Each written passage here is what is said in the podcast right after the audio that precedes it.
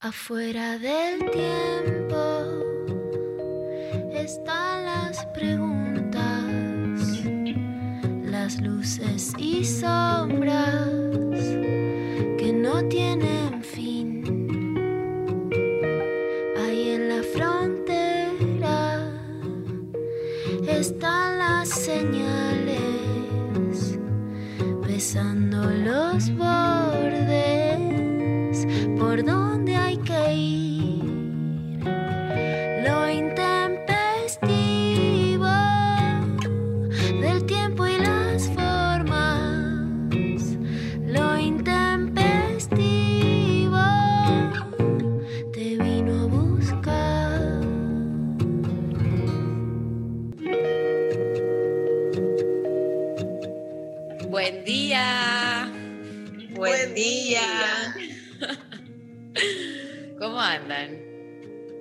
están?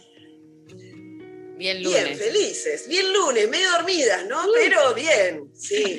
A mí me alegran el domingo. Para mí ya el domingo no me, no me deprime porque sé que al otro día voy a estar acá charlando con ustedes. Ah, Vamos, ven, así se habla. qué lindo. Es lo más lindo que me dijeron en mucho tiempo.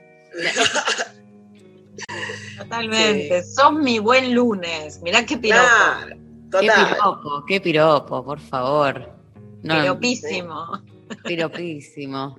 Bueno, estamos acá en un programa de lunes, de lo intempestivo, acá con Lula Pecker, Vero Lorca, para darlo todo hoy, como siempre, como todos los lunes. Eh, un programa muy divertido, tenemos un montón de cosas, hay grieta de lunes, claro que sí. Hay grieta de lunes. La grieta está picantísima, digamos. Si alguien creía que este país iba a salir de la grieta, bueno, está en grieta totalmente. Así que si Sí. los demás quieren grieta, le da.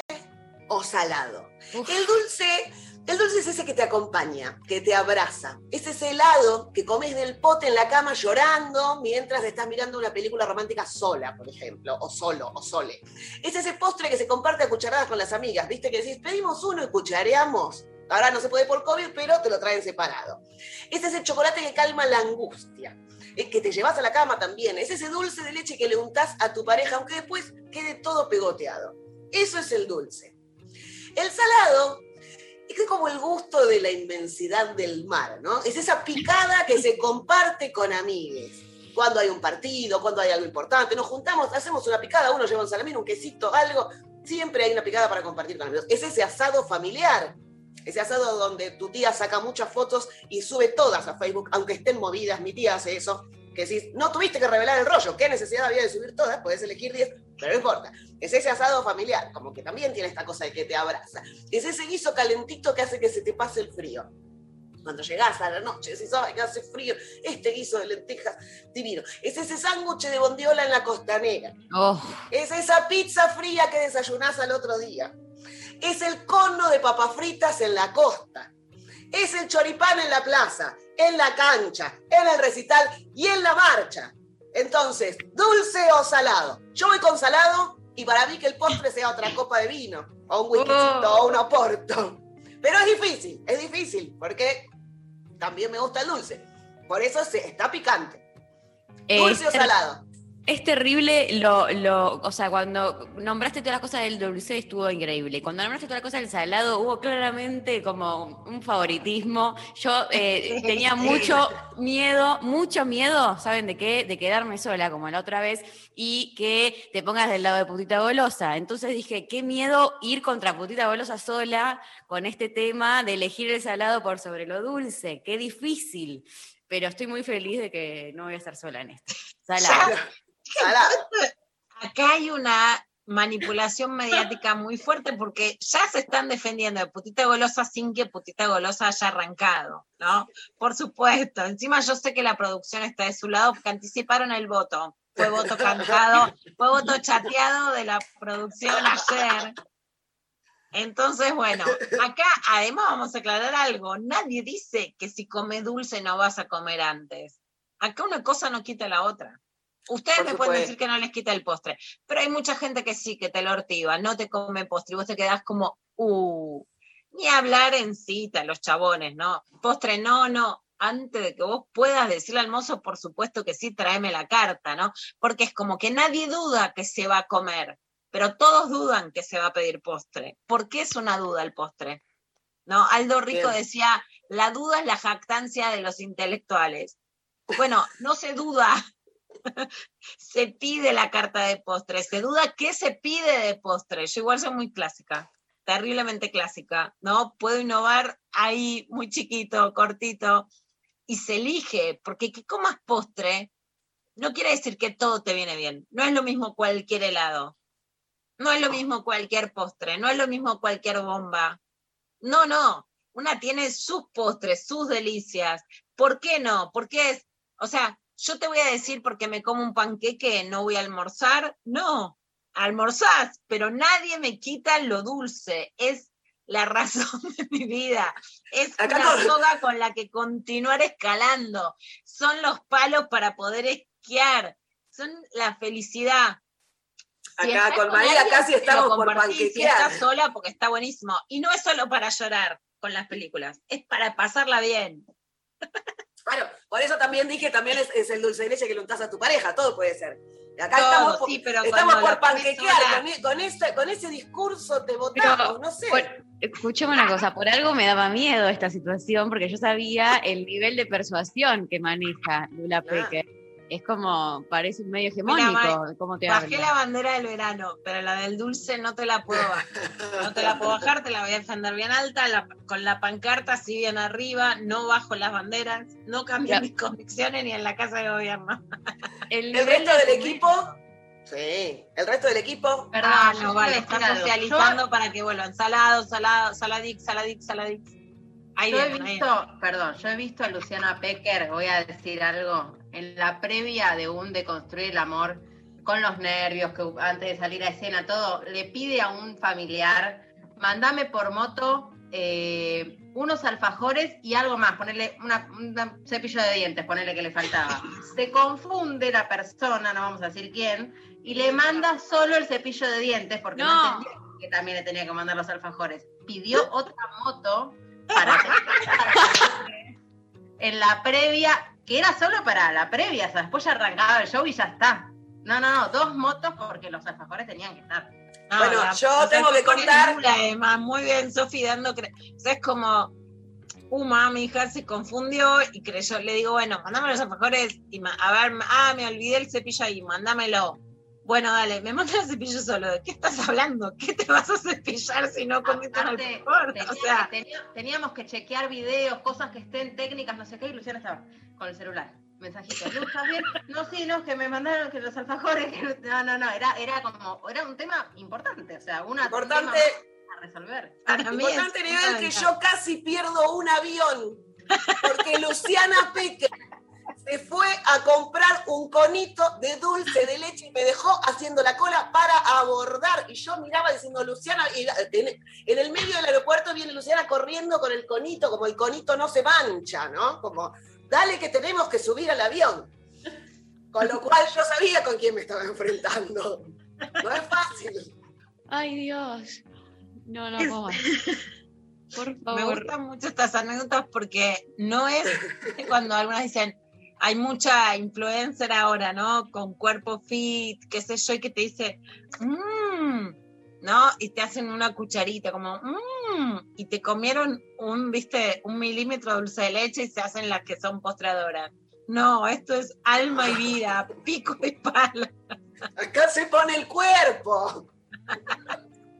Va a estar muy picante hoy esto, me parece. Eh, desde ya, cualquiera que se anime a argumentar eh, en contra de eh, lo dulce y, y- y- y bueno, se, A favor de consecuencias que- y a favor del otro lado, muy conscientes de que estamos lidiando con putita golosa, nos manda un mensaje al 11 39 39 88 88 y nos escribe a través de arroba lo intempestivo. En Instagram hay una encuesta que eh, está peleada por ahora, así que vamos a ver cómo avanza. Eh, nos puede mandar audios también con sus argumentaciones a favor de lo dulce, de lo salado, a nuestro WhatsApp y van a estar participando por el sorteo del día de la fecha, que eh, vamos a estar sorteando, porque tenemos una entrevistadísima, eh, y vamos a estar sorteando el libro de la cultura al feminismo, tomo 1 y tomo 2. Eh, las autoras son Belén Igarzábal y Marcela País Andrade. Eh, vamos a estar sorteándolo, entonces, entre quienes participan, que sean de eh, Capital Federal, eh, de la cultura al feminismo, nos invita a conocer distintas experiencias artísticas, culturales, colectivas e individuales llevadas a cabo por mujeres, disidencias, diversidades, colectivas transfeministas u otras que se vienen desarrollando en los últimos años. En total cuenta con más de 40 colaboraciones. Vamos entonces a estar sorteando el libro y hablando con la autora, ¿no, Lula? Por supuesto, vamos a estar hablando con Belén Igarzábal, que es del área de cultura y comunicación de, de, Flaxo, sobre un libro interesantísimo sobre cómo impactó el feminismo en la cultura, en los medios de comunicación. Tiene un capítulo de Mariana Carvajal, está interesantísimo, así que viene en el sorteo y vamos a charlar con eso. Parte de la cultura es decir, vamos las golosas. Pero no es en contra de nadie, no es que yo te digo, ah, vos sos una putita salamera, no. eso no va. No, por supuesto, vos sos una putita picadera, eso no va. Vos sos una putita Yo soy raba. Yo puedo ser una golosa del queso también. Putita quesera, por supuesto. Putita milanesa, ¿no? O sea, vale. Pero sí creo, y acá voy a reivindicar, que hay algo más prohibido, más eso, viste, como, ah, eso es de gula. Eso no es porque tenés hambre y lo necesitas, sino a quién te obliga a comerte ese panquequito. Y ese flan con dulce de leche, ah, no está en el deber, no está en lo que haces por necesidad. Entonces, ah, lo haces por gusto. Sí, es por gusto el flan con dulce de leche. Bueno, clarísimo. Yo, más allá de eso, quiero contarles que en Instagram la votación va eh, 62% salado, 38 dulce, una paliza, no hay segunda vuelta, no hay nada, así que eh, quienes quieran participar pueden ir a nuestro Instagram y eh, tratar de dar vuelta. como la presidenta de Dinamarca en Borgen por esto. Voy a negociar candidatos hasta, hasta, hasta llevar a la presidencia el panqueque con dulce de leche. Eh, bueno, vamos a ir a escuchar el primer tema del día de hoy. Mientras sigue avanzando en la votación, vamos a escuchar a eh, Sara Eve haciendo teta. Recuerden, 11 39 39 88 88, nuestro número de WhatsApp. Esto es Lo Intempestivo, día lunes, full pibas. Quiere que me ponga el short que me aprieta y una pistola pa' que nadie se lo meta. Quiere ser millonario, la neta, y cachetearme las tetas. Y que me comprometa y una 38 por si alguien lo secuestra.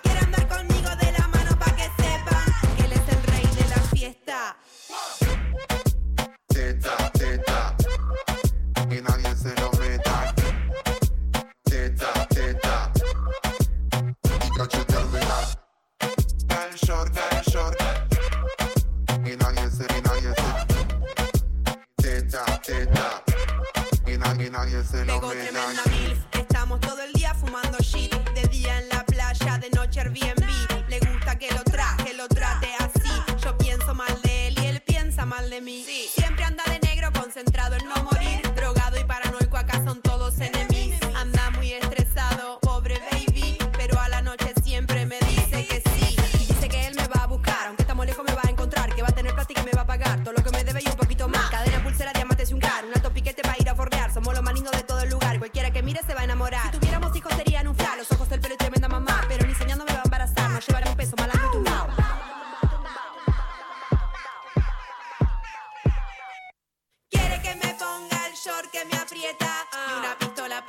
se lo meta. Quiere ser millonario, la neta, y cachetearme las tetas. Quiere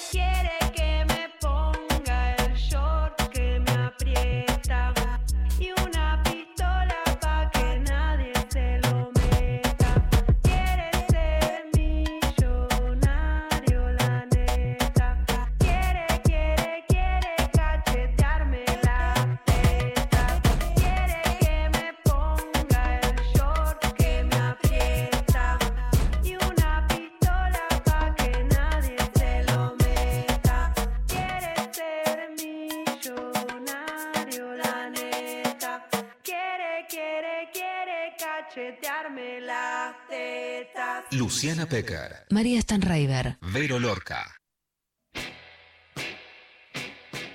Muy bien, estamos recibiendo todos sus mensajitos al 11 39 39 88 88 con la grieta del día de hoy. Que Vero Lorca, eh, la verdad, Vero, te digo, me amo, amo estas grietas y amo la cantidad que puede venir después de esta eh, y el nivel de, de polémica que generan, porque no son grietitas, son No. la- las grietas, la hegemonía de las grietas. Es como todo lo que.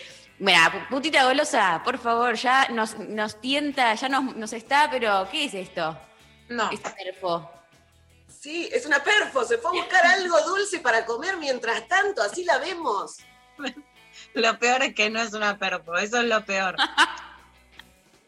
Putita golosa selectiva, porque a veces te quieren conformar con un Guaymallén, que los Guaymallén me gusta, pero tipo, bueno, si vos sos golosa, todo te viene bien. No. Estoy No. comiendo una factura de una panadería con nombre francés Ah, bueno. que tiene en el medio hojaldre y manzanita. Así se desayuna. Bueno. Con patisserie francesa la señora, pero mira vos.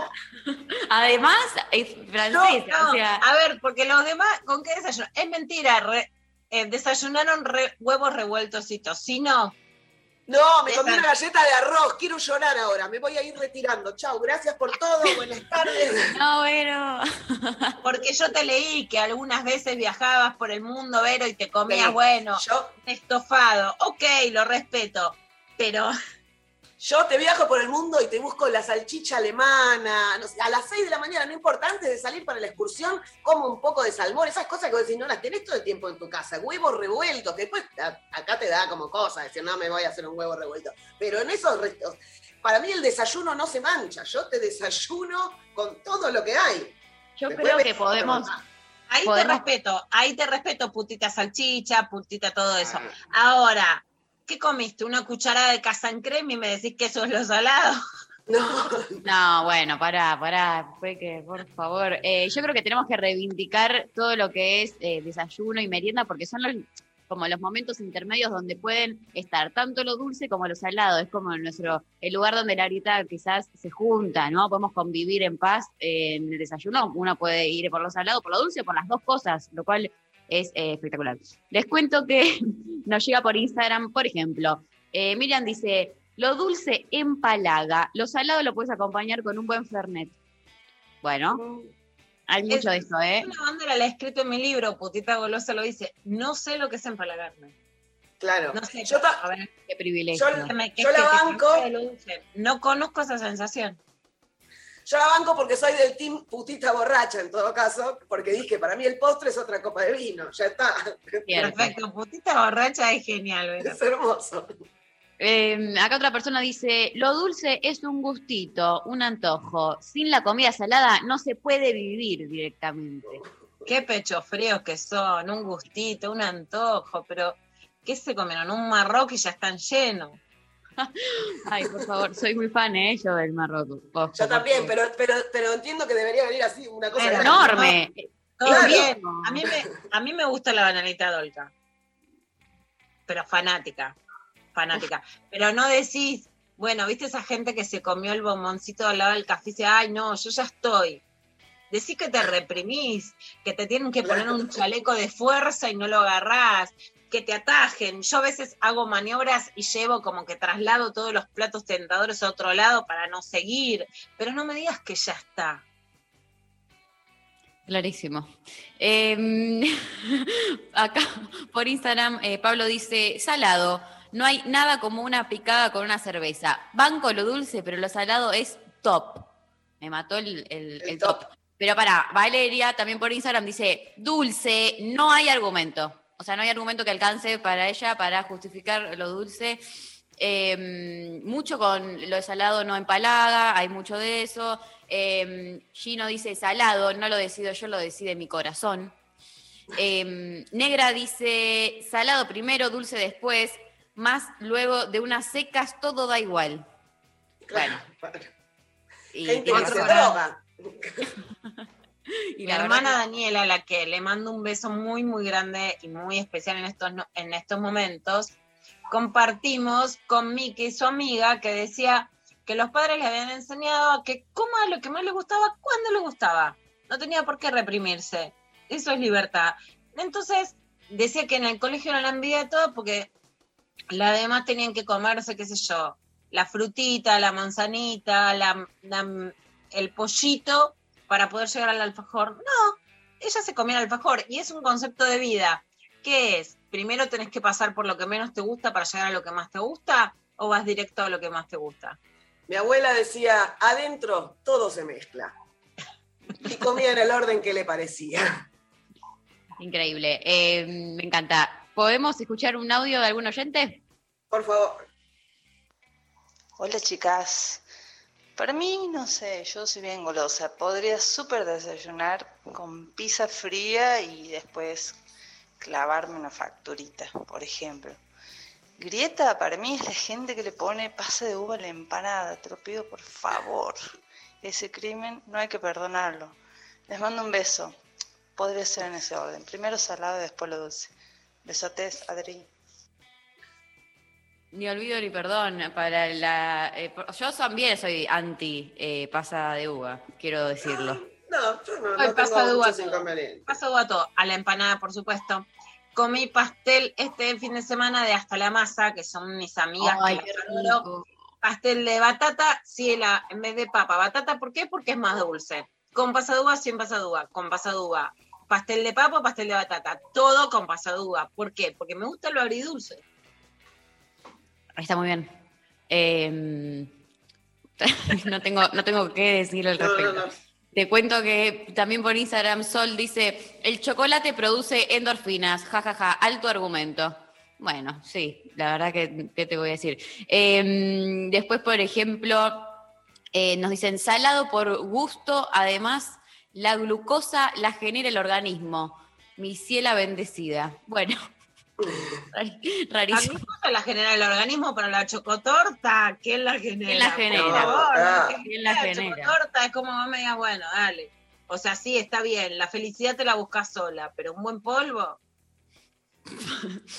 Juli dice, Ok, te lo genera el organismo, dale, ¿sabes lo que es una chocotorta, un merengue? Estamos tentadas acá hoy con ¿Qué esta caso? grieta. Dale, eso no es que todo se autoproduce, no es supervivencia. Hay, hay apocalipsis, pero tampoco ta- hay apocalipsis, pero llegan los delivery de torta. Acá eh, Dani dice, el dulce es el final, lo salado el principio. Los finales no siempre gustan. Bueno. Hay que tener finales para Hay tener que- nuevos principios, si no, Totalmente, totalmente. Eh, Ju- eh, Juli dice, comer algo dulce me inspira ganas de algo salado y, vic- y viceversa, pasión por comer. Eh, dulce y Te voy a de decir algo, Mari, que me, que me quedó acá. Justamente para mí, al sexo moderno, al modern love, lo que le falta es más postre. Bueno, Porque le falta más final, compartir, viste que decíamos el desayuno, llevar el chocolate a la cama, falta. ¿Entendés? O sea, le falta final, le falta monio. A lo mejor fue esa vez, pero le falta monio. Y el monio siempre es un postrecito, un chocolatito, un ladito. no, eh, estás muy cerca de, de hacerme panquequear, pero no lo vas a lograr, Luciana Pecker. Quiero escuchar a otro oyente, por favor, otro audio. Querida, yo estoy en Corea del Centro, por favor. Corea del Centro, aguante el disfrute del morfi, aguante. Pero Luciana, te entiendo y aparte, ¿sabes qué? Siento que está sobrevalorado en un mundo patriarcal la comida salada. Todos se creen más vivos porque les gusta lo salado que lo dulce. Y lo dulce parece que es de minita. Así que ahí te rebanco. Aguante lo dulce. Viva un panqueque con dulce de leche y mousse de chocolate. ¡Guau! Totalmente de acuerdo. Porque, por ejemplo, un aplauso al asador, por supuesto que hay asadoras mujeres, muchísimas, ¿no? La compañera Irena Hauser, comido, yo no sé hacer asado y siempre les cuento que es Vero Lorca, hace asado.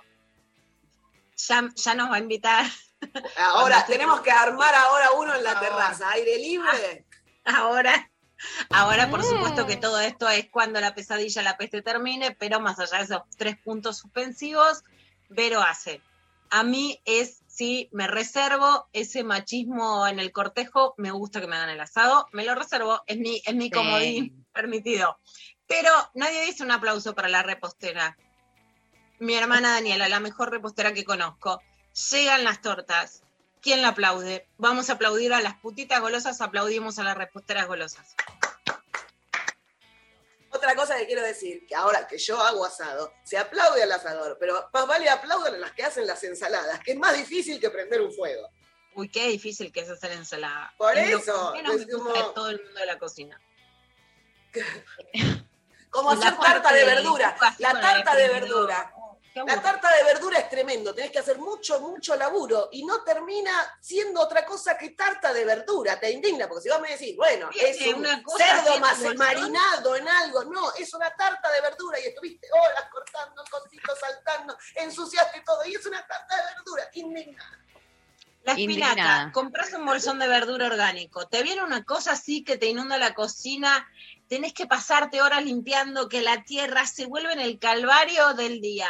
La, si hiciste y pasaste por todo eso, ponele, trabajaste, trabajaste, la lavaste, le pasaste la manito, estoy haciendo una connotación sexual, Vero, para que después me la siga, pasaste la manito, remaste, remaste con la verdura, después quedó así de chiquitito. Se metió para adentro esa, esa Es selga. una desilusión la verdurita, por favor. No, no se puede. Se, se la da de, de- de voluminosa, de grande y termina siendo eh, Uh. la empanada misma. Es puro Sí. chamullo. La selga es puro chamullo y ya no tenemos más que decir. Puro bla bla. Bueno, eh, me encanta, me encanta. Siguen mandándonos sus mensajes al 11 39 39 88 88. Nos vamos a escuchar un temita, un temón de Soda Estéreo, Lo que sangra en la cúpula y volvemos con más lo intempestivo.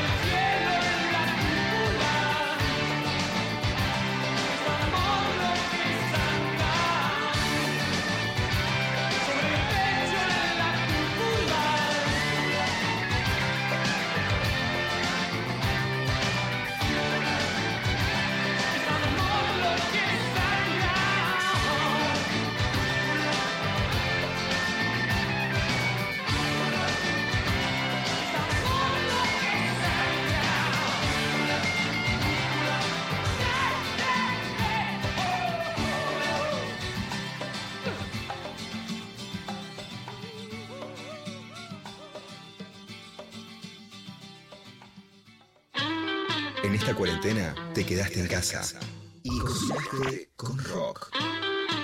Jugo de tomate frío. Necesitas tomate, pepino, pimiento, cebolla y ajo de la tierra que te da la vida. Lava bien todas las verduras, pero las balas bien y cortalas en cuadrados. Tira todo en una batidora hasta que no quede ningún trozo de verdura. Ponele sal, aceite y vinagre a gusto. Metelo en la heladera y... ¡Olala! Jugo de tomate frío. Jugo Eso sí, trata de no ponértela en las venas. En medio de cualquier pandemia, el rock tiene sus recetas. Cuídate para cuidar. 937 Nacional Rock. Los viernes a las 20.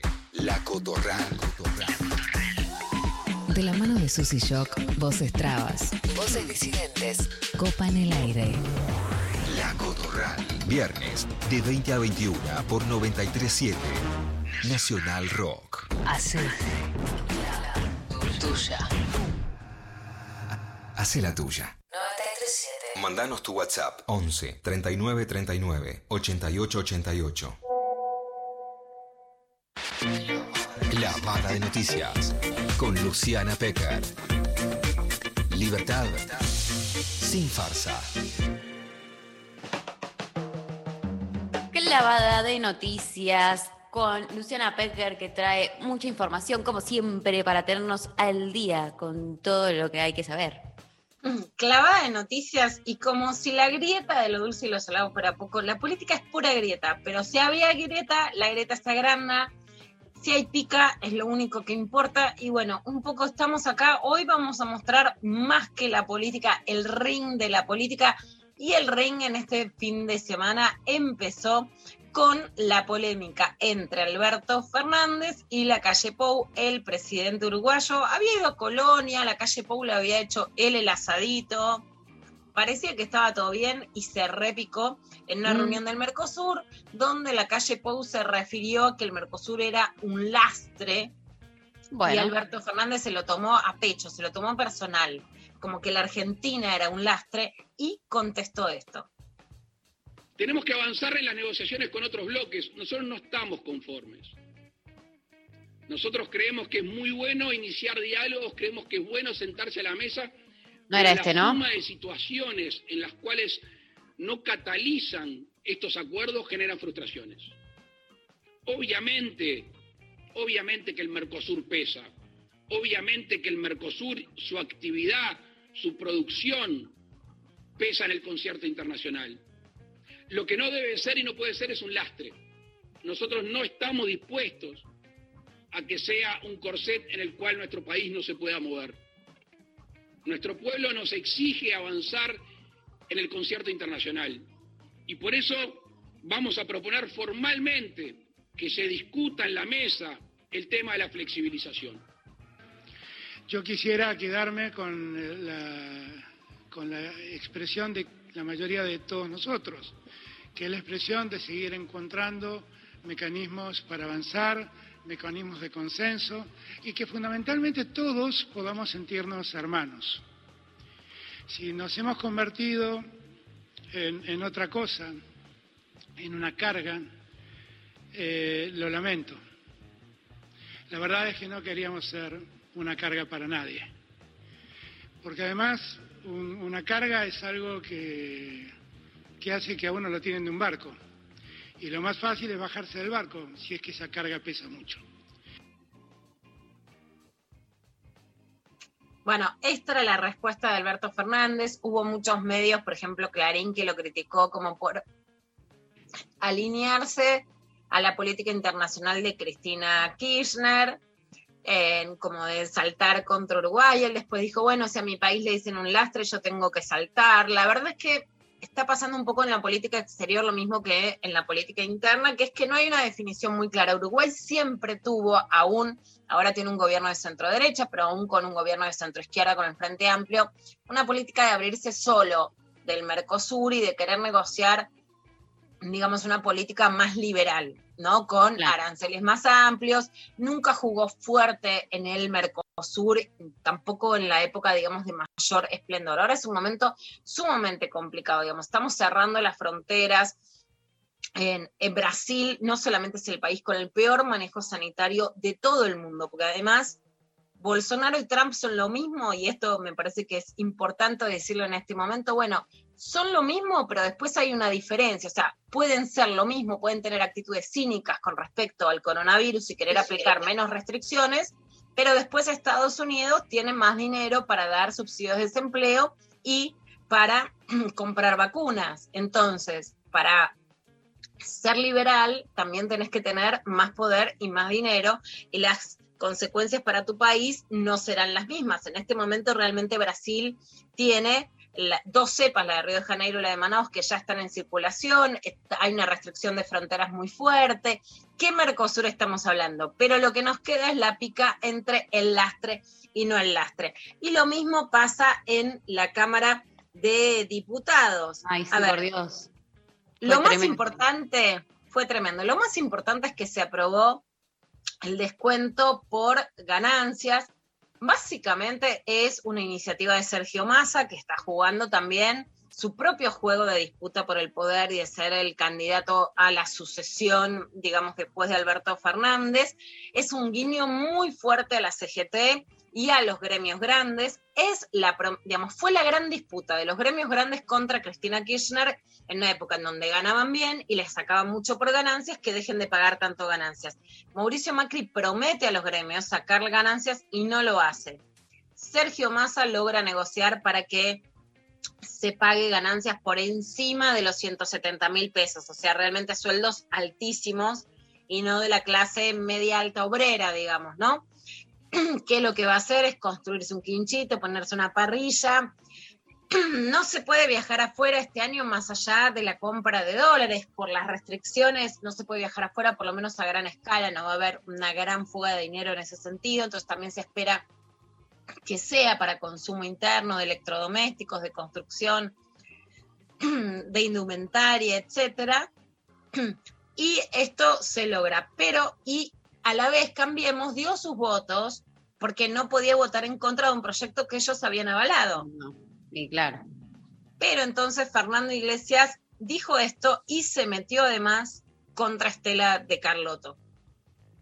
Lo que no sabemos de Pietragala es qué dijo de lo que pasó en este escandaloso 24 de marzo, por dos hechos, las declaraciones de Estela de Carlotto y el retiro de la Argentina del Grupo de Lima. La declaración de, de Estela de Carlotto pidiendo que Macri vaya preso ahora e inmediatamente es de un escándalo difícil de superar. No importa si se refiere a Macri o a quién, digo, una representante de los derechos humanos pide, no pide que se lo juzgue, no pide que haya un tribunal, no pide que haya justicia, pide que sin juicio y sin condena vaya preso. ¿En qué te has convertido, Estela? ¿Le suena esto de gente que va presa y es sancionada sin juicio y sin condena? Una vergüenza las declaraciones de la señora de Carlotto. Bueno, en principio, por supuesto que a Estela de Carlotto le preguntan por Mauricio Macri y Estela no dice que alguien tiene que ir preso sin juicio previo, digamos, ¿no? ¿Cuánta gente desde, lo- desde los sectores que hoy son oposición, antes fueron gobiernos, decían quiero que Cristina vaya presa? Y no es que está diciendo sin juicio previo, eso es una suposición totalmente desajustada de la realidad, pero además que, viola la trayectoria de Estela Carlotto y Abuelas de Plaza de Mayo, que han soportado sin llevar a cabo ningún acto de justicia por mano propia hasta la espera de juicios, aun cuando hubo leyes de impunidad. Lo que sí está claro, más allá de, eh, de la pelea o de nombrar a Estela Carlotto, que la nombra Mauricio Macri, que la nombra Fernando Iglesias, es que hay una ruptura absoluta con un pacto de consenso democrático que se dio con los sectores en los que estaba incluido Fernando Iglesias, de- del radicalismo, de la oposición, de una derecha de Cambiemos o del PRO, que hoy claramente la tenemos que llamar moderada, en donde con disidencias, pero que el pacto de los derechos humanos básicos y la figura de Estela de Carlotto, no porque no se pueda criticar algo, pero por la trascendencia internacional, por la legitimidad, porque no es solo buscar en el pasado, sino que falta encontrar a 400 nietos y nietas desaparecidos, por la efectividad de su búsqueda, por la, por la innovación en la búsqueda de datos genéticos, de por muchísimas razones, es un estándar no discutible. Sí. Lo que se nota es que hay un ascenso de sectores que ya no son de una derecha moderada, sino de una ultraderecha que quieren volver a reabrir ese pacto, digamos, de entre los argentinos, que era que los derechos humanos era algo básico, negacionistas de las consecuencias de la dictadura militar, y como vemos, ayer lo veía caminando en la calle, no fueron 30.000, fue una guerra, volver a la idea de guerra sucia, que es una idea que solo se intenta en los primeros años después de la dictadura, porque la Argentina es emblemática en la condena a los delitos de lesa humanidad. Y estos diputados fogonean a través de estas declaraciones esa ruptura absoluta de los consensos básicos, lo cual implica una puerta abierta ya no a la derecha, sino a un neofascismo eh, que defienda el terrorismo de Estado a través de este tipo de argumentaciones. En esa pica, que además iba y venía por distintos lados y tenía también como protagonista a Fernando Iglesias, que después denunció que le quisieron pegar y de hecho el, el- bloque de Juntos por el Cambio mandó una gacetilla que dijo, repudian la agresión física de un legislador kirchnerista, Fernando Iglesias, se traspasó un límite inquebrantable para la convivencia eh, y, lo, y dijo directamente que un diputado, bueno, fue y lo quiso agredir, este, Además, eh, yo vi el, el- cruce que tuvo ahí con, con Massa, ¿no? Eh, no sé si, si lo viste, Lula, que parece que él estaba como muy interrumpiendo mucho cada vez que eh, iba a exponer algún compañero y que Massa le tira, ¿usted se piensa que es gracioso? No es gracioso, eh, Iglesias, eh, y no me acuerdo qué le tira, pero la cara de a mí, bueno, ustedes saben que a mí me gustan es- que cuando es- pasan esto, estas cosas, pero porque me divierte, pero no está bueno. pero fue como muy, pueden ir a buscar el video si quieren verle la Se pone picante, sí, sí, está en, en todas las redes sociales, lo podemos pasar también mañana, Mari. Y Massa ejerce una presidencia que también le gusta a la chicana, saben que es hogarpa para que la sesión sea mirada, y entonces la siguen y Fernando Iglesias quiere interrumpir todo el tiempo. Y después, también Cecilia Moró habló en esta sesión de diputados sobre lo que estuvo pasando, no solo sobre lo que se discutía, que era el impuesto a las ganancias, sino también sobre estas picas. Yo no fui referida, pero estoy a cargo de esta bancada. Y a cargo de esta bancada le voy a decir a esta diputada que en el peor momento de la pandemia nos recomendaba no usar tapaboca, marchar y tomar la bandina, que el presidente de la Cámara, así como todos los diputados de la provincia de Buenos Aires, estamos anotados en la app Vacunar de la provincia de Buenos Aires, donde ya llevamos anotados y vacunados millones de bonaerenses. Es una vergüenza. A usted, un legislador, no tiene por qué darle explicaciones. Usted es una descarada. Va a Formosa porque por Quilmes no puede caminar. Gracias, presidente. Bueno, repicó. Se repicó, esto le decía Mónica Frade. Lo que sí vemos más allá de todo es que en un clima que ya la vamos a escuchar a Carla Bisotti, donde se está viniendo muy fuerte la segunda ola. Y no solo la segunda ola, que era previsible por el clima y otras condiciones, sino con menos vacunas por desabastecimiento in- internacional de las que preveíamos para el 2021. Y con la cepa de Manaos al lado, en la puerta de la frontera de la Argentina, este clima para poder enfrentar juntos una una- un segundo año de pandemia es difícil. Y también saltó Jimena López, o sea, esto es titán, Ay, Congreso favor. titanes en el ring, ¿no? Bueno, del frente de todos, ¿qué le contestó a Fernando Iglesias en este caso por lo que él dijo en, el, en un programa de televisión sobre Victoria Tolosa Paz? Vamos a escuchar.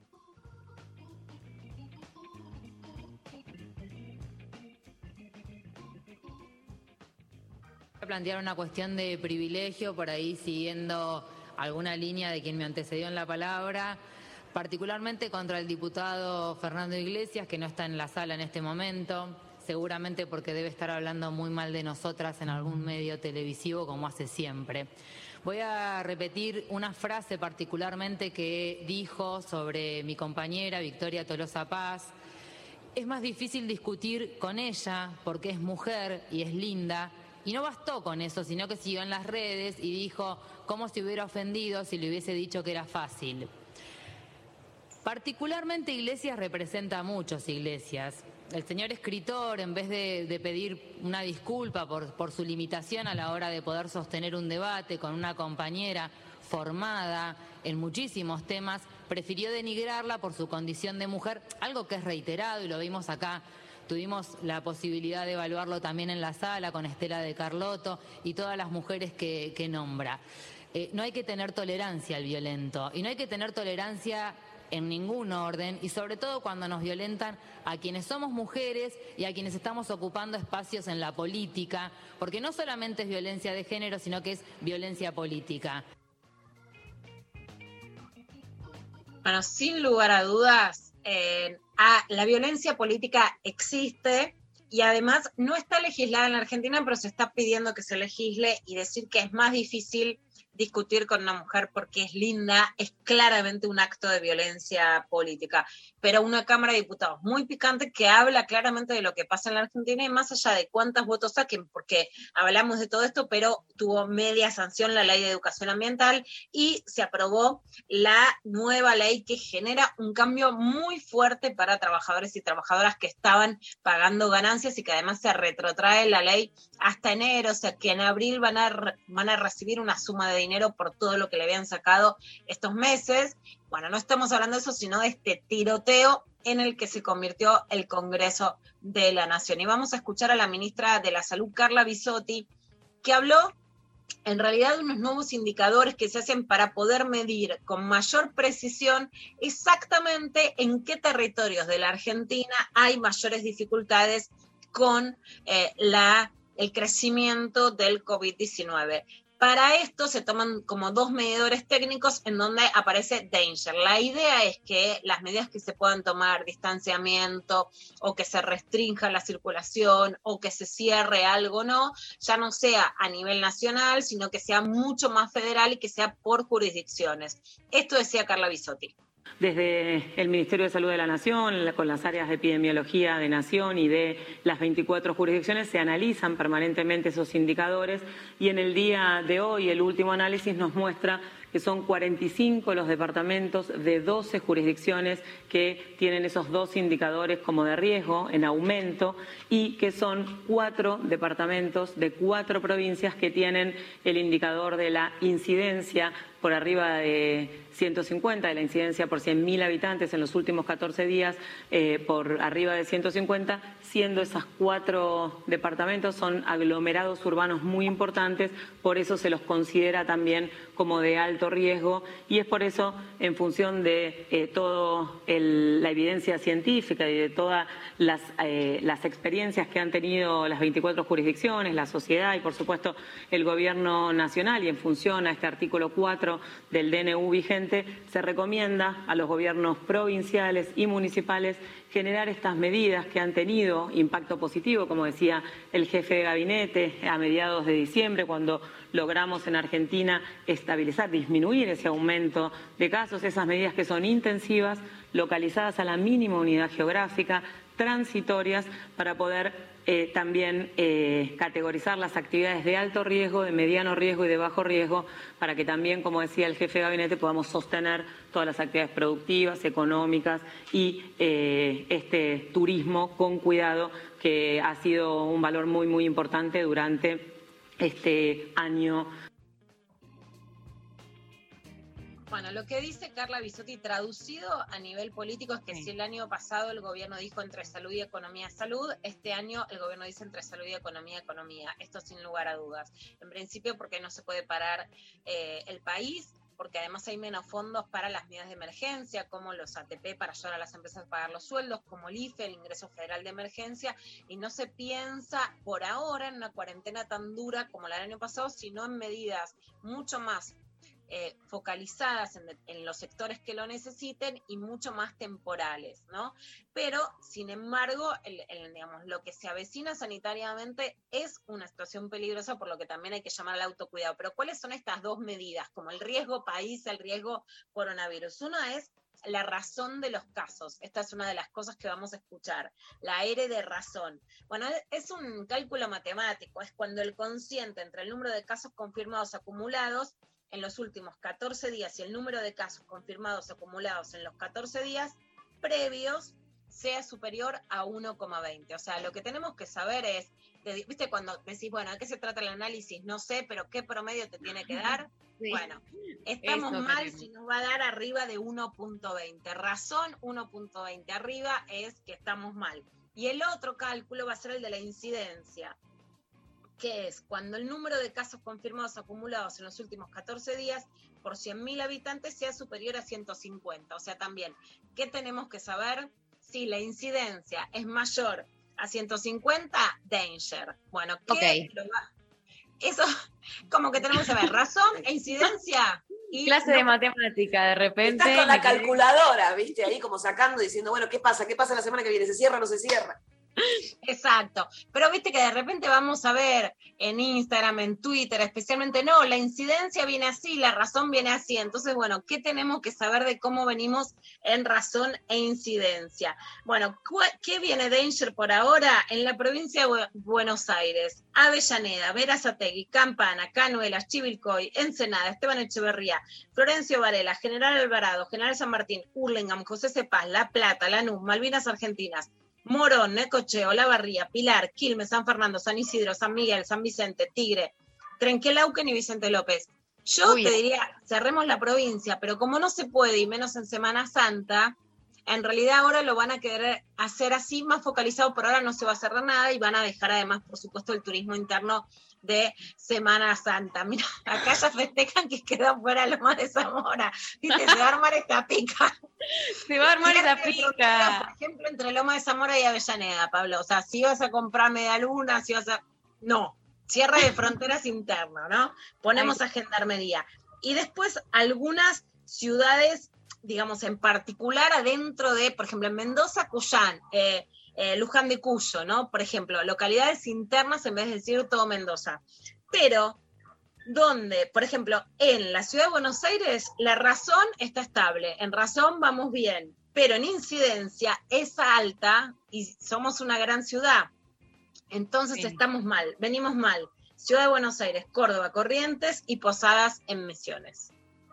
Bueno, eh, toda la información que hay que tener, eh, traducida, eh, divulgada por eh, Lula Pecker, que ahora tiene un título en matemática y nos puede explicar todo esto. Me gustó cuando empezaste a tirar eh, todos los lugares, dije, esto es, eh, es Vero Lorca diciendo todas las maneras en las que se le puede decir a la No vamos a cerrar la provincia, pero, bla, bla, bla, bla, bla, me mareaste y te van a cerrar toda la provincia. Un poco es, es el sentido, es decirte, no va a ser, no va a haber cuarentena en todo el país, pero va a haber cuarentena en todo el Claro, país. No, pero un poquito. No, pero bueno. La Eh, puntita. La puntita, muy bien. Vamos a irnos a escuchar un tema. Después de esta clavadón de noticias, eh, nos vamos escuchando a Divididos haciendo a la Delta.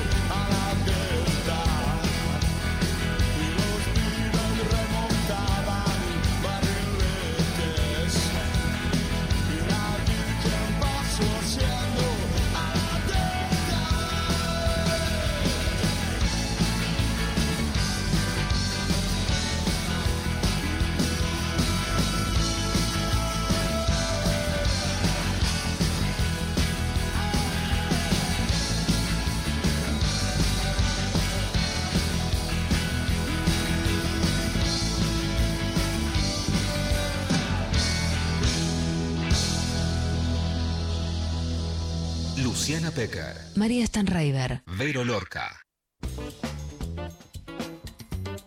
Bueno, estamos al aire. Lula. Bueno, vamos a presentar ahora a un libro súper especial que se llama De la cultura al feminismo. Tiene tomo 1 y tomo 2. Una de las editoras es Marcela País Andrade y la otra es Belén Irgazábal. Tuve el gustazo de trabajar con Belén muchos años en Flaxo, especialmente en un curso muy largo que dio la genia de Mariana Carvajal, que también escribe en este libro que organizaba Flaxo sobre periodismo narrativo. Durante muchos años compartimos ahí las clases y está realmente buenísimo. Se llama De la cultura al feminismo. Vamos a leer un poco qué dice. Este libro nos invita a conocer distintas experiencias artísticas, culturales, colectivas e individuales llevadas a cabo por mujeres, por disidencias, por diversidades colectivas, transfeministas u otras que se vienen desarrollando en los últimos años en la Argentina. Los relatos que se tejen muestran las formas de expresar inequidades y violencias, de repensar las propias prácticas y repensarnos como gestores y gestoras culturales, productores y agentes de la cultura. La verdad que es un libro que está buenísimo y les voy a, contar un poquito también qué nos podemos encontrar, porque la verdad que está muy interesante poderlo pensar desde distintos puntos de vista. A ver, Maribero, les cuento. Por ejemplo, está ¿Qué ves cuando me ves? que es de ese Montenegro. Nunca más una espada en mi nombre, que es de Alejandra Sani la lista Kill Bill de la escritora Cecilia Sperling, que agitó muchísimo a las escritoras durante el debate por el aborto legal. Un mundo más habitable, literatura y educación sexual integral en la escuela de Gabriela Larralde. Todas quienes me pregunten qué leer sobre educación sexual integral, Gaby Larralde es la persona que tiene un montón de libros editados para aplicar pedagógicamente la ESI. Cada vez más revuelta, es un recorrido feminista por el periodismo y la literatura infantil de Nadia Fink, que es la editora de Chirimbote, que abrió las antiprincesas y generó un movimiento muy masivo de lectura.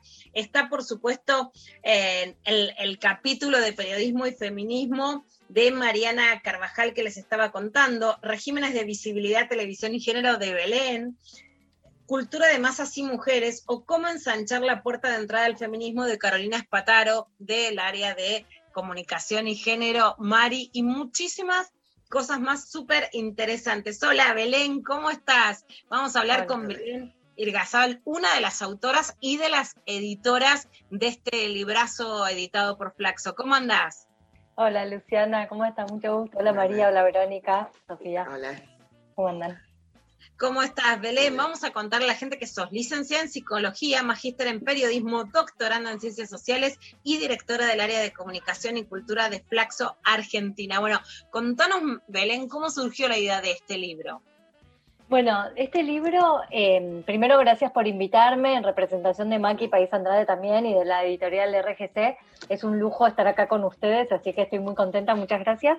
Eh, este libro surgió porque mm, desde la, desde la editorial se empezó una línea, una colección sobre cultura y género, y este es el primero de los libros en esa dirección. Maki me convocó para hacerlo juntas, eh, y lo que hicimos fue empezar a diseñamos unas preguntas que le mandamos a distintas personas, gestores, gestoras de, de- del ámbito de la cultura, y, y a- empezamos con 10 y fue una, una bola de nieve que fueron recomendándonos más gente, más gente, así que se hicieron dos tomos y este es el principio porque hay, quedó mucha gente afuera que vamos a seguir convocando, ¿no? Para ver cómo está la cultura en relación a la perspectiva de género transfeminista en Argentina. ¿Cómo es tu percepción, Belén? Porque por un lado es- estamos en la radio y hay una ley de cupo para músicas que cambió el escenario en los festivales y bueno, nosotras también traccionamos, bueno, que escuchemos mujeres, ¿no? Ya la, la escucha no es la misma.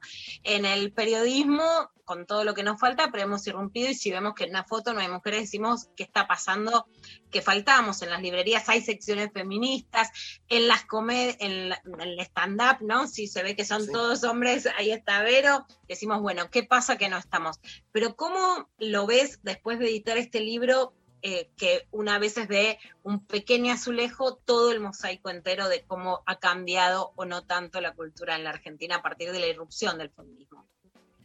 Mira, en todos los ámbitos de la cultura se ven procesos eh, que están bastante, como ba- bastante vinculados en relación al, como el despertar, ¿no? De, de estos feminismos, de estos transfeminismos en, eh, en los últimos años, ¿no? Hay, hay ámbitos, como vos bien decís, que ya tienen más trayectoria o ya se lograron política pública, normativas, legislaciones, ejemplo, mujeres, eh, música, SINAMU, o mujeres audiovisuales, y hay otros ámbitos que tal vez eh, con machismos más arraigados, con lugares más estereotipados, eh, vienen también pujando, pero como que en todos los ámbitos de la cultura se ve una puja y una visibilización del lugar de la mujer y de géneros diversos eh, y de la importancia de, de ocupar ciertos lugares. Ahí, no sé, en el libro podemos ver por ejemplo, en el ámbito de la arquitectura, en el ámbito de las payasas, de la murga, ¿no? Que, que tal vez todavía no se lograron estos cupos, pero que sí está la batalla. La batalla ya está dispuesta, ¿no? La puja de derechos está dispuesta en todos los ámbitos de la cultura. Eso, eso se ve. Y también algo que se ve mucho en todos los ámbitos de la cultura es el trabajo en red, ¿no? Soles, solas, no podemos. Entonces, eh, es fundamental como los logros en distintos ámbitos o en distintas organizaciones que se vaya, eh, que, que- vayan tejiendo puentes con otras, con otras organizaciones y con otros ámbitos de la cultura, ¿no? E- Eso se ve mucho, como esta red que ya, que ya está instalada. Dentro de esta red también, ¿qué diferencias hay con la irrupción en la cultura en ámbitos urbanos, a lo mejor Córdoba, Rosario, la ciudad de Buenos Aires, en determinados ámbitos y en los ámbitos rurales? Me interesó muchísimo que tienen un capítulo sobre mujeres rurales, visibilidad, cultura y resistencia con Mushi Quiroga, que es una genia que ha sido súper pionera sobre el trabajo con mujeres rurales, ¿no? La, la conozco, tiene un trabajo impactante, pero que a lo mejor no es lo que más se ve del feminismo. O sea, ¿qué pasa con las diferentes mujeres? No es lo mismo ser una laburante en el medio del campo en Chaco o en Jujuy, donde las mujeres que trabajan con Mushi me han contado, bueno, no tenemos ni para toallitas o no nos dejan en la cosecha, ¿no? Cuando te viene la menstruación no hay ni un baño, a una mujer que puede ir a un boliche eh, y llamarse trans, no binaria, lesbiana, etcétera, en la ciudad de Buenos Aires.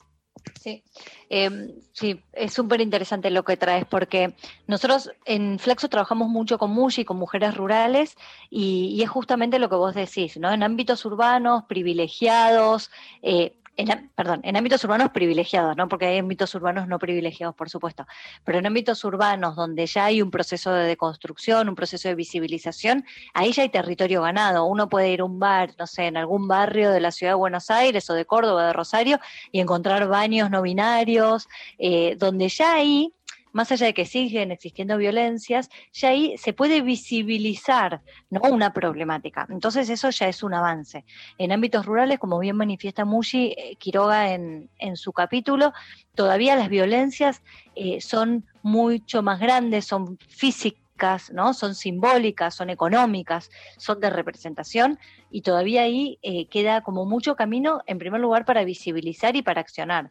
En ese sentido, creo que algo que también muestra el libro es la, importancia de las políticas públicas, ¿no? Para acompañar estas inequidades.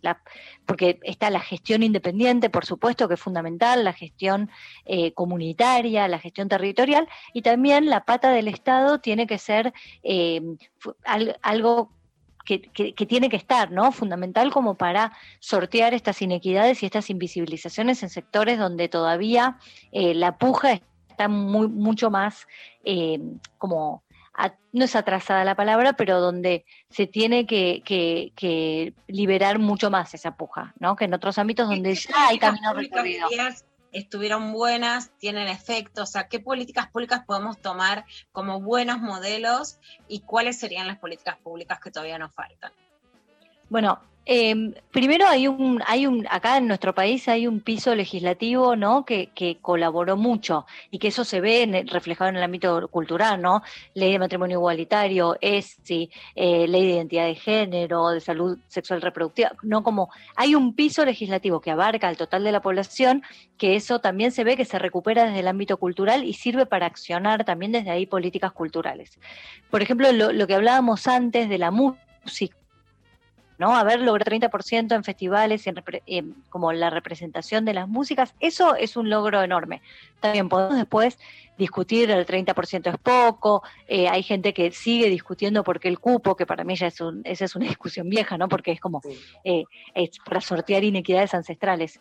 Eso, por ejemplo, es eh, fundamental. Después hay un capítulo de Celia Coido que habla sobre las propuestas que se hicieron, por ejemplo, en el Consejo de Cultura de la Ciudad de Buenos Aires, que después pandemia de por medio, todavía muchas no se pudieron implementar, pero que muestra, ¿no? Unos lineamientos que pueden ser aplicados en diferentes provincias, en diferentes ciudades, sobre la institucionalidad, los lugares, tener presupuesto con perspectiva de género, tener eh, locaciones, ¿no? Desde un lactario, guarderías, eh, eh, también, por ejemplo, eh, licencias por maternidad, por paternidad. Digo, son propuestas. Todavía queda mucho por delante, queda mucho por imple- implementar.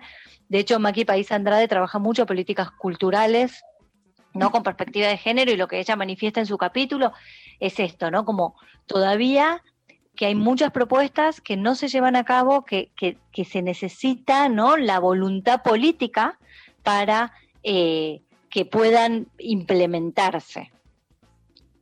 Y, y Belén, en, en este sentido, aunque el análisis vaya más allá del libro, pero ¿qué nos permite también el libro pensar como playón eh, de todo lo que veníamos pelea- peleando? La pandemia implica un retroceso enorme. En México están viendo que, por ejemplo, en temas de violencia implica un retroceso de 15 años. Eh, por ejemplo, Vero Lorca es una actriz y estandapera que va y puede hacer su show en Córdoba en un circuito de determinada envergadura. Y quienes pueden sostenerse en un streaming son a lo mejor, es como la desigualdad en la riqueza, ¿no? Personas muy número uno que tienen una amplia convocatoria y se corta especialmente ese circuito chico que había democratizado un poco la voz de las mujeres en la comedia, en el stand-up y en todos los otros rubros, ¿no? Dando charlas, en haciendo música, etcétera. ¿Cómo tiene que ser ahora la intervención del Estado? Además, que venimos de un 2020, se ha abierto a ciertos espacios culturales, pero que la gente frente a una segunda ola puede ser o más renuente o volver a cerrarse, etcétera, para que no se pierda esa democratización en general con la cultura, pero además particularmente con el género y las diversidades. Sí, bueno, en primer lugar, bueno, ustedes trabajan estos temas. Eh, la pandemia lo que mostró fue la, las inequidades existentes, las precariedades laborales, las eh, inequidades a nivel de acceso económico y de un montón de accesos, de cómo perjudican principalmente a las mujeres y a las diversidades sexogenéricas en pandemia, ¿no? Ni hablar de las, eh, de las travestis, de las personas, como las inequidades que ya estaban antes se profundizaron con pandemia. Después, si vamos al ámbito cultural, eso se puede ver como en mayor medida, digo, el ámbito cultural fue uno de los más afectados. Si pensamos que las mujeres son las más precarizadas, las que, diversidades, ¿no? Que son las que tienen menores salarios, que tienen menores eh, lugares de decisión. Eso se ve, el CINCA hizo una encuesta sobre consumos culturales en el 2017, que está de libre acceso en la página del CINCA, Sistema de Información Nacional de Cultura Argentina, y, hay, y, se hizo desagregado por género, ¿no? Mujeres y varones. Y lo que muestra es que las mujeres participamos más en la cultura, como bien decías vos, pero en los lugares de decisión, por ejemplo, en los centros culturales comunitarios, todavía el 75% lo ocupan los varones. Entonces, todas estas inequidades se manifiestan en mayor medida en el ámbito cultural, como vos lo bien decías, ¿no? Eh, se estaban buscando democratizar en diferentes lugares, en diferentes ámbitos, y ahora hicimos un retroceso. Entonces, políticas culturales, políticas eh, públicas, tienen que primero tienen que prestar principal atención a esto. Eh, medidas, indicadores, visibilizaciones, cupos, concursos, digo, los concursos, el financiamiento público que ahora está como tratando de gestionarse, ¿no? En mayor medida, desde el INCA hasta los ministerios de cultura, secretarías de cultura, ¿no? Que generan concursos para poder suplir esta emergencia cultural, bueno, en mi opinión, y de- algo que se ve en el libro es que tienen que tener perspectiva de género, ¿no? Grupos, cooperativas con mujeres, esto Muji Quiroga lo trabajó mucho en lo rural, ¿no? Que las cooperativas que son de mujeres tengan mayor puntaje, que los jurados tengan mayor presencia de mujeres, que los presupuestos tengan perspectiva de género. Eso se trabajó mucho con lo rural y se puede trasladar al ámbito cultural. Digo como puntas, ¿no? Para para Exacto, seguir sí. trabajando. Pero sin poner cupos, sí pedirle al Estado que haya presencia y que mida, por supuesto, la presencia de mujeres y disidencias. Te pregunto también, Belén, porque es interesantísimo todo, pero justamente para poder proponer cosas concretas y para empujar, muchas veces una frase que me encanta de Julia Mengolini es, bueno, cebar a las chicas no solo a criticar el rock machista, sino a agarrar la guitarra a nosotras, ¿no? Para tomar como ser muy pragmáticas en decir, bueno, ¿qué eh, buenos ejemplos podemos tomar? Yo creo que el de Nadia Finn con Chirimbote y su incidencia a través de los kioscos de diarios en la literatura infantil es impresionante. La verdad que hace 10 años era difícil crear una nena un nene con determinada literatura y hoy hay mucha oferta. ¿Qué tomás de este ejemplo de la literatura infantil y de otros ejemplos que puedan decir, estuvo bueno cómo se gestionó cultura así para tomemos este ejemplo y sigamos este camino? Sí, bueno, te- me haces elegir, es como qué hijo querés más, o papá, mamá, o mamá, mamá, papá, papá. Es muy difícil lo que me estás preguntando, pero eh, porque la verdad es que son 40 experiencias y las 40 están buenísimas. eh, pero bueno, abro el capítulo del libro y veo, por ejemplo, Casa Brandon está buenísimo como experiencia de hacer otra oferta más amplia y más diversa en términos de, de- de oferta cultural y de participación, ¿no? De gestión cultural y de gente que, que escribe. Eh, Casi que, todas las que escribimos este año, por ejemplo, Belén, voy, voy a decirle un piropo a Grasa Brandon porque se lo debo, ¿no? Eh, saca un libro y siempre le damos porque casi todos somos hijas nacidas, criadas. No hubiéramos tenido micrófonos sin Casa Brandon, ¿no? Muchas de las que después escribimos y pudimos hablar en público. Todas Sí, hemos pasado por ahí. Sí, sí, sí, sí. Yo ahora estoy en el Club Brandon, así que lo recomiendo también. Eh, sí, de hecho está, no sé, ustedes podrían estar en el libro. Estaba Mariana y no podemos repetir eh, el periodismo y género, pero digo, todas las personas que están acá en este espacio podrían estar ac- en el libro. Eh, digo, para seguir diciendo que tampoco se puede elegir hacia, hacia adentro del libro, porque afuera quedaron un montón de personas. Eh, pero, por ejemplo, otro ejemplo, la, la Feria del Libro Feminista de Pa- Paloma Dulbeco. Es una feria del libro que busca visibilizar mujeres y disidencias como escritoras, como, como, como productoras culturales, como editoras. Eh, Nuestras arquitectas de Inés Moiset y Carolina Quiroga hacen todo un recorrido, por ejemplo, por la ciudad de Buenos Aires, mostrando los, los edificios que fueron diseñados por arquitectas, pero tuvieron firmas de varones. Y también por los edificios poco, poco visibilizados que diseñaron mujeres. Danzas, cuclé, a nosotros algo que nos interesó mucho también fue tener una perspectiva interseccional en el libro, ¿no? No seguir mostrando mujeres blancas, clase media, burguesas, sino también mostrar otros colores de piel, otros orígenes, otros géneros.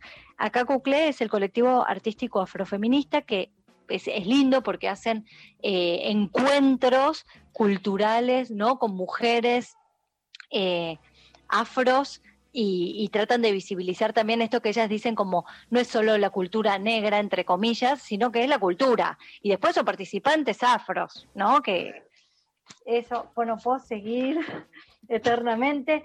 Ese Montenegro que cuenta de la editorial transgénero, editorial con perspectiva transfeminista, eh, bueno, Nadia, que lo nombraste, muralistas de Fátima Pesi, trabajadoras del arte, nosotras proponemos, ¿no? Tanto de literatura como de artes visuales, son ejemplos súper interesantes de accionar. Vos la contaste a eh, lo de Cecilia Sperling, cómo accionó la campaña eh, para la ley de, de interrupción voluntaria del embarazo. Está Paula Mafía, del cupo de mujeres músicas, Paula Rivera de INAMU, están mujeres audiovisuales, están artistas, están actrices argentinas, están, eh, bueno, Carolina Espataro con eh, una perspectiva académica, transfeminista y transfeminista.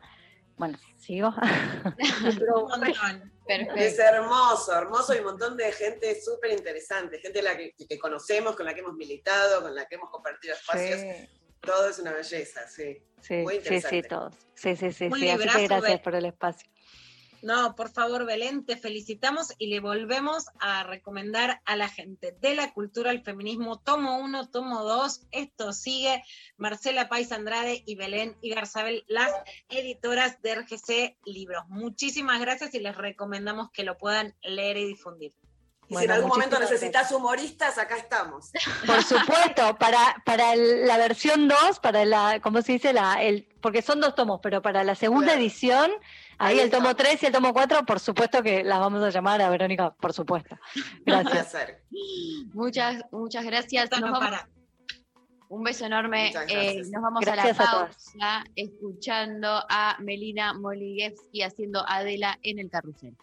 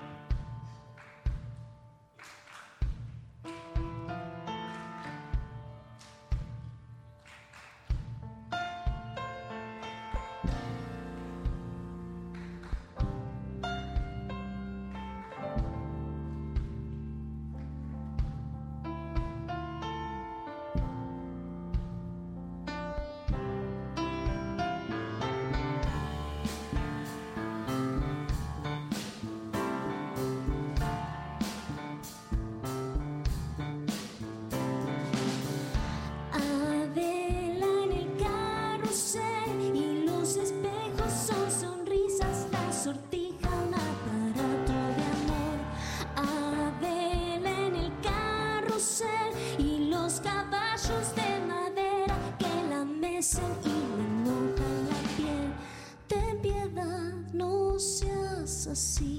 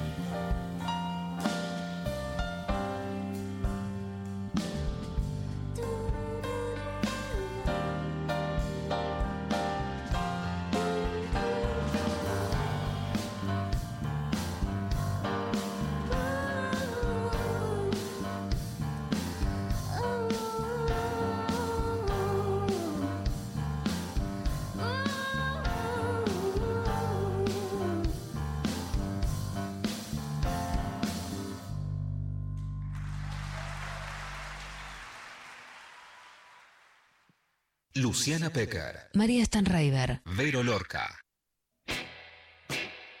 Bueno, eh, quiero contarles que en todo lo que es la plataforma Instagram, en, el- en este preciso momento, la votación entre dulce y salado, la grieta de hoy, va un 60% salado y un 40% dulce. Es el momento para que llamen a, a sus trolls y los manden a votar, porque yo no voy a movilizar a la oposición, la verdad. Se tiene que hacer cargo a alguien. Ah, hermoso, hermoso. Mirá, yo, por ejemplo, hay alguien que quiero mucho, mucho, mucho, mucho, que es mi hermana Daniela, que le mando un beso muy grande. Acabo de recibir una buena noticia porque, bueno, estaba internada y le van a dar el alta en esta bueno. pandemia que vivimos, así que es la mejor noticia. ¿Qué pienso inmediatamente qué cajita de desayuno le voy a mandar? Obvio. ¿Qué dulce le voy a mandar? ¿Qué, o sea, todo se traduce en comida, ¿no? O sea, ¿cómo, yo Sí. tengo una pregunta. ¿Cómo se da amor si no se regala algo dulce? No lo sé. O sea, enséñenmelo, pero no sé cómo se cría, no sé cómo se ama, no sé cómo se mima si no se manda algo dulce. Em, yo quiero, ¿sabes cuál es mi sueño, Lula? Eh, un ramo de, pero no de flores, un ramo que he visto como con, con una picada, como con salame, queso, eh, pancito, distintos dips, Yo cositas. te vi a vos una picada que después incluso un día casi la pedimos, ¿no? Cierto. O- Sí. Ahora, las picadas también vienen ahora con más, por ejemplo, frutitas. Yo soy también lo agridulce, te juro que lo verdad, llevo en la sangre.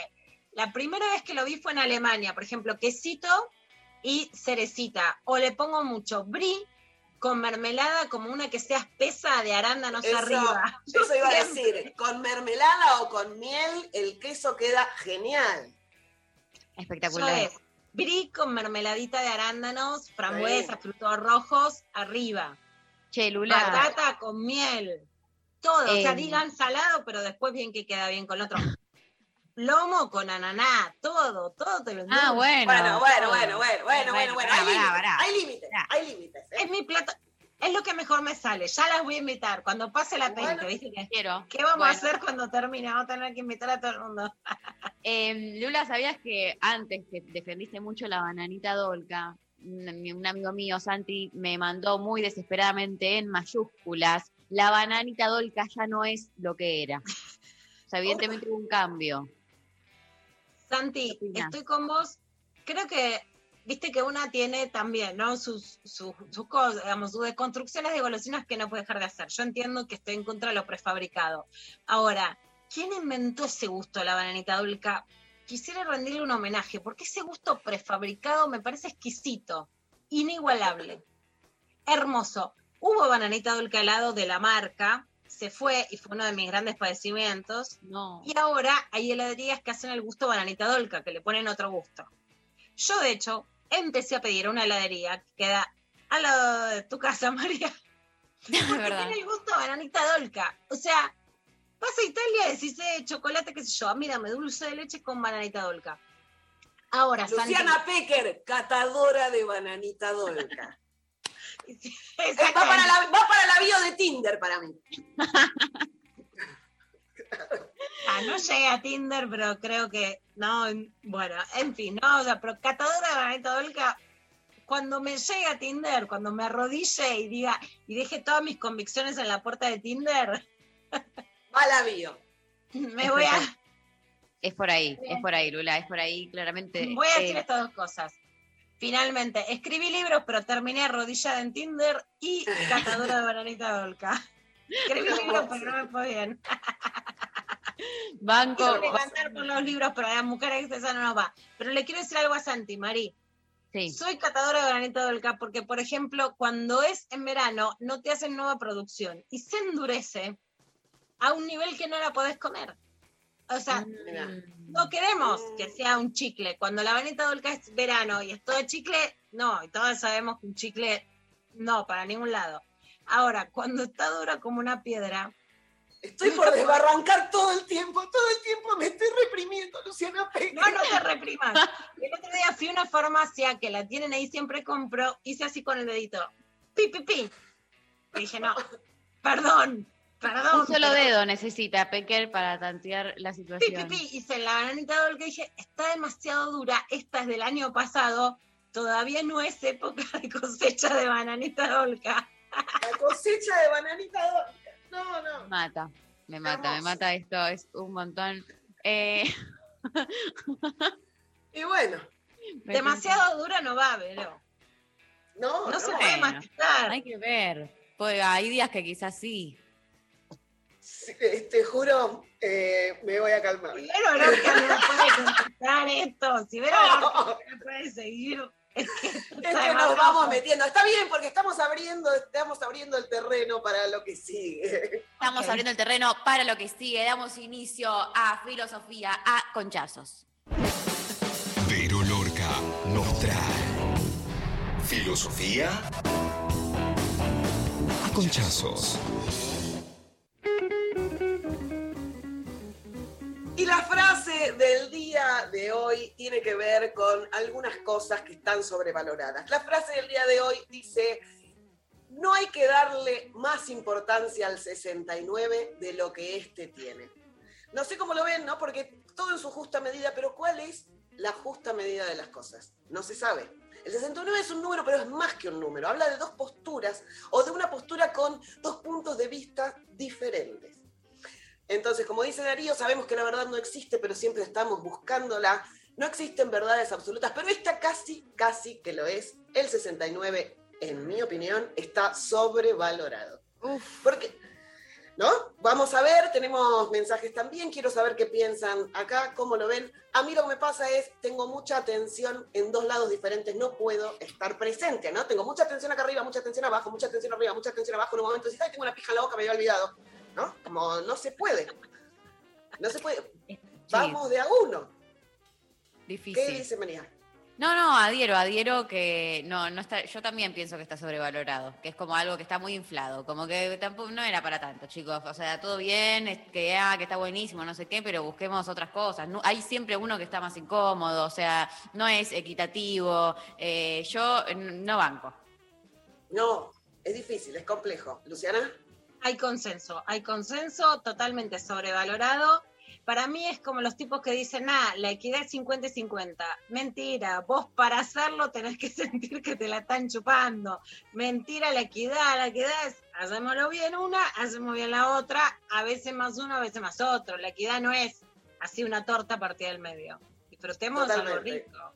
Sofi. Estoy con Luciana en esta, eh, porque son como dos cosas muy de como de mucha importancia que hacerlas a la vez se diluye, se pierde algo. O sea, no, no Bueno. estás ni en la misa ni en la procesión, ¿entendés? El resto del equipo. El resto del equipo puede contarnos por chat Me también. gustó No, la frase, pero en la misa de una. no, pero además estás como, en el, estás como en el circo de Soleil, ¿entendés? Estás como arriba, abajo, no sabés, te resbalás, decís, me voy a caer y me voy a lastimar. ¿Por qué? ¿Qué necesidad? Si tenemos No hay noche, necesidad. No hay, Vamos por tiempo. Claro, primero una persona, después la otra, ¿no? Como uno, dos o los que sean. Y acá entra otro número. Y con esto me voy para otro lado, pero voy a ir, a, voy a ir tratando de, de cerrar y leer algunos mensajes. Entra otro número que es el trío. Que el trío, viste, que es como una de las fantasías más comunes. Y a mí me pasa lo mismo. Tres personas me, me, me genera como, como. Me distraigo porque es un número impar, ¿entendés? Como me genera presión, porque y vos, vos imaginate que yo la estoy pasando bien con otra persona y alguien queda afuera, una angustia, me da una culpa, que no sabes qué decir, viste, que si no sé qué hacer, te entrego el culo, no sabes, ¿entendés? Como no sabes qué hacer. Y si las otras dos personas la están pasando bien y vos quedaste afuera, decís, ¿qué hago? Voy haciendo la picada, voy a buscar el postre, para- no sabes qué hacer. Para mí, hay que, si vamos a meter más gente, que sea número par de cuatro en adelante y que alguien en algún momento grite, chancho va y cambiemos. me encanta. Pero organicemos esto bien. Y que alguien traiga postre, dulce, salado. Me parece que está sobrevalorado tanto el trío como el 69. Por eso decía, no hay verdades absolutas, pero en esta casi, casi que estamos de acuerdo. Sí, ¿O no? eh, creo que hay consenso en esta. eh, si alguien piensa lo, lo contrario, por favor que se manifieste, ¿no? Eh, Nos pueden dejar mensajes. Yo tengo algunos que dicen eh, incómodo, sobrevalorado. Quedó en el pasado, no me gusta ya y menos me calienta. Hay posiciones más copadas, que nos cuente cuáles son. Me cuesta la, concen- la concentración si trabajas al mismo tiempo. Me encanta, Pony. Me Ah, encanta. bueno. Sí, después dice, lo odio con el alma. Puede ser por Ah. incapacidad, lo reconozco como... eh, genera pasiones también. Mucho. Tal cual, dicen, sí, sí, sí, no me gusta, fantástico, ojalá se usase más. Parece que Mm, le no. dijeron que ya pasó de moda. Creo que antes era la única forma de ligar algo, ¿viste? Entonces era así, me gusta el 69 porque, bueno, derramaba un poco. Es por ahí. Claro, claro, es por ahí. una vez Teoría del derrame.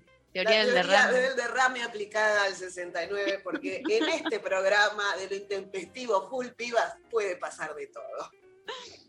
Bueno, eh, espectacular, me encanta. Ah, eh, vamos a seguir reflexionando sobre estos temas y otros eh, más, pero eh, nos vamos a ir a escuchar un tema, si les parece bien, escuchamos a The Killers haciendo Read My Mind.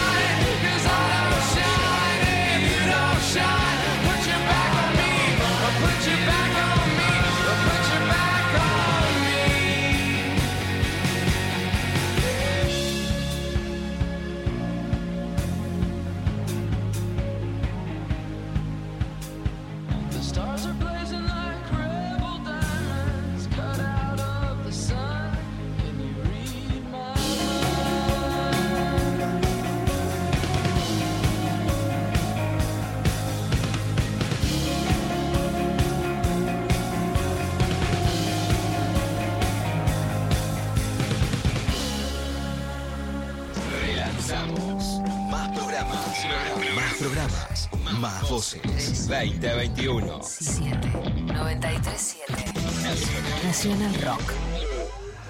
Hace la tuya. Hace la tuya. Una tarde eléctrica. Rayos y centellas. Rayos y centellas. De lunes a viernes, de 16 a 18, Chavo Fuchs está en Nacional Rock junto a Cecilia, DJ Pradón y Claudia Villapun. Vení a recargar tu energía. Rayos y centellas. Rayos y centellas. Por 937 Nacional Rock. Hace la tuya. 937. Seguinos en Facebook, Nacional Rock 937. Luciana Pecker. María Stanraiver. Vero Lorca. Bueno, estamos al aire. Lula Pecker tiene un montón de cosas para seguir contándonos. Exacto, Mari. Y vamos a hablar en la clavada de género que hacemos los lunes sobre los femicidios. No somos un programa de radio que se ocupa de femicidios cuando habla todo el mundo y dejamos de hablar cuando todo el mundo se calla, sino que lo seguimos y gracias a la producción de Lali Romola vamos a contar qué pasó con los femicidios durante el aislamiento y el distanciamiento social. Hay que recordar que la pandemia no terminó y por lo tanto las mujeres siguen aisladas, con tareas recortadas, que se pueden recortar además por jurisdicción en esta segunda ola sobre la que nos estamos subiendo y que si tenemos alguna amiga que está sufriendo, podemos detectar violencia de género, llamémosla, mensajito, monitorear y pedirle, por supuesto, mejores políticas públicas al Estado. Esto nos dijeron con qué pasó con los femicidios durante el aislamiento y el distanciamiento social obligatorio desde la casa del encuentro.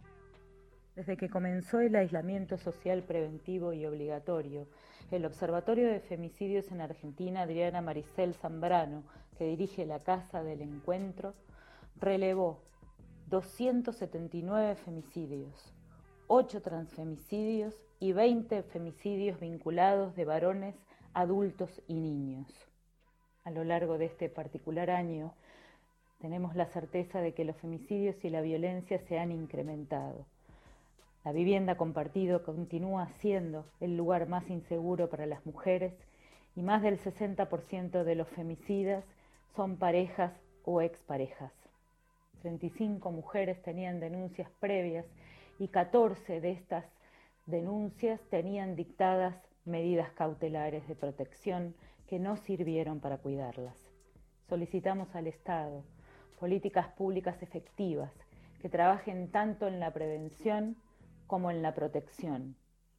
La violencia hacia las mujeres y las diversidades y su expresión más extrema, los femicidios, deben abordarse en forma federal, transversal e interdisciplinaria.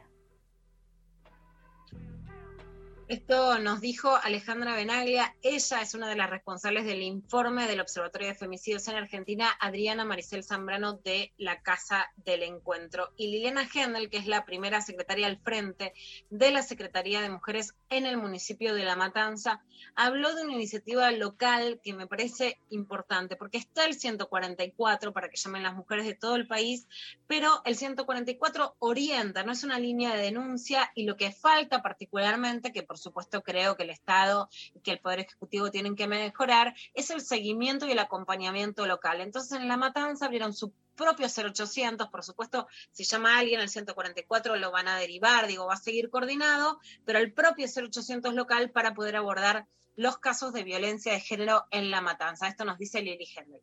El 0800-999 para 0800-999-7272 es una línea que nace de la ilusión, de la expectativa, de las ganas de resolver con mayor rapidez las demandas, las necesidades y los problemas graves de una población como la matancera, de mujeres y disidentes, que en muchas situaciones de violencia machista requieren respuestas urgentes. Así que lo que pensamos, y en ese sentido, bueno, maravilloso que el intendente Fernando Espinosa nos haya apoyado en esta idea, es descomprimir un poco la línea 144, seguir trabajando, por supuesto, con la 144, pero ayudar a que se descomprima y tener una capacitación de las operadoras que nos permita tener una evaluación de riesgo, un semáforo rojo, amarillo, verde, cuando ya por fin terminamos de resolver, ojalá, que a partir de la evaluación de riesgo nos permita rápidamente ver hacia dónde derivamos y con quién necesitamos ponernos en contacto. Bueno, esta es la nueva iniciativa de La Matanza y es importante que las jurisdicciones locales, cuando hay Secretaría de la Mujer, no sean un sello, sino que puedan acompañar realmente a las mujeres que denuncian. Un tema que lo tomamos con compromiso también desde lo intempestivo es el tema del calentamiento global y las demandas urgentes. Hubo una marcha la semana pasada, estamos todavía frente a lo que quedó en los incendios en el sur, la necesidad de ayuda y de solidaridad y de entender mucho mejor estos temas. Jóvenes por el Clima lanzó un libro que están pidiendo que ayuden con la preventa. Cuando se pide que se compre un libro de la preventa es que se necesita la plata para poder editarlo, así que está bueno acompañar esta iniciativa. Y el que nos cuenta de esto es Bruno Rodríguez de Jóvenes por el Clima. Soy Bruno Rodríguez, tengo 20 años y formo parte de Jóvenes por el Clima Argentina. Soy autor de La Generación Despierta. Este libro presenta una radiografía sobre la situación socioambiental crítica que atraviesa la Argentina y todo el mundo. Nos brinda información muy relevante acerca de la crisis climática y ecológica y también nos habla de el entrelazamiento directo que existe entre los fenómenos ambientales y las problemáticas sociales.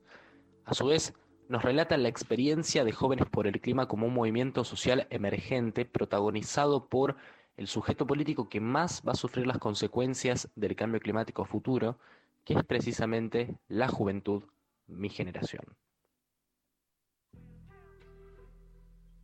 Esto, les jóvenes, les jóvenes y por qué son actores y actrices de este cambio político, porque son también los que más van a sufrir las consecuencias del cambio climático, una agenda que nos importa y mucho y que la vamos a seguir sistemáticamente durante todo el año. Ahora, Mari, contanos cómo siguen los mensajitos.